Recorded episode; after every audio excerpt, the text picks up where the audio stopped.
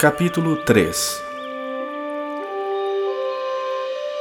Mulheres, sede vós igualmente submissas a vosso próprio marido, para que, se ele ainda não obedece à palavra, seja ganho sem palavra alguma por meio do procedimento de sua esposa, a observar o vosso honesto comportamento cheio de temor.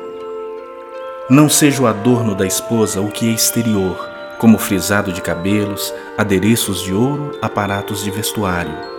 Seja, porém, o homem interior do coração unido ao incorruptível trajo de um espírito manso e tranquilo, que é de grande valor diante de Deus. Pois foi assim também que a si mesmas se ataviaram outrora as santas mulheres que esperavam em Deus, estando submissas a seu próprio marido, como fazia Sara, que obedeceu a Abraão, chamando-lhe Senhor, da qual vós vos tornastes filhas, praticando o bem e não temendo perturbação alguma. Maridos, vós igualmente vivei a vida comum do lar com discernimento, e, tendo consideração para com a vossa mulher como parte mais frágil, tratai-a com dignidade, porque sois juntamente herdeiros da mesma graça de vida, para que não se interrompam as vossas orações. Finalmente, sede todos de igual ânimo, compadecidos, fraternalmente amigos, misericordiosos, humildes, não pagando mal por mal ou injúria por injúria.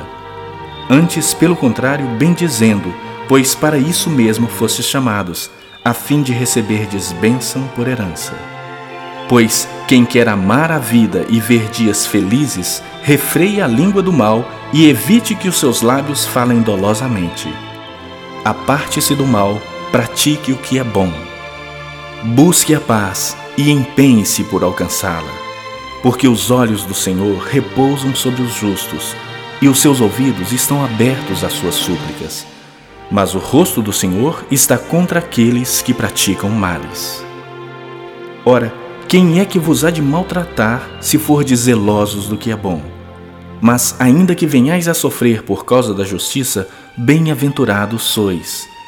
Não vos amedronteis, portanto, com as suas ameaças, nem fiqueis alarmados Antes, santificai a Cristo como Senhor em vosso coração, estando sempre preparados para responder a todo aquele que vos pedir razão da esperança que há em vós.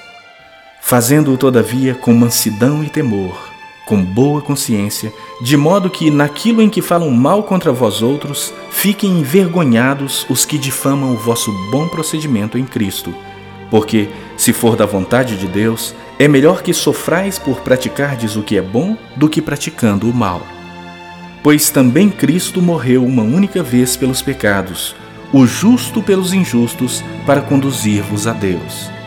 Morto sim na carne, mas vivificado no espírito, no qual também foi e pregou aos espíritos em prisão, os quais noutro tempo foram desobedientes, quando a longanimidade de Deus aguardava nos dias de Noé, enquanto se preparava a arca, na qual poucos, a saber, oito pessoas, foram salvos através da água, a qual, figurando o batismo, agora também vos salva, não sendo a remoção da imundícia da carne, mas a indagação de uma boa consciência para com Deus, por meio da ressurreição de Jesus Cristo, o qual, depois de ir para o céu, está à destra de Deus, ficando-lhe subordinados anjos e potestades e poderes.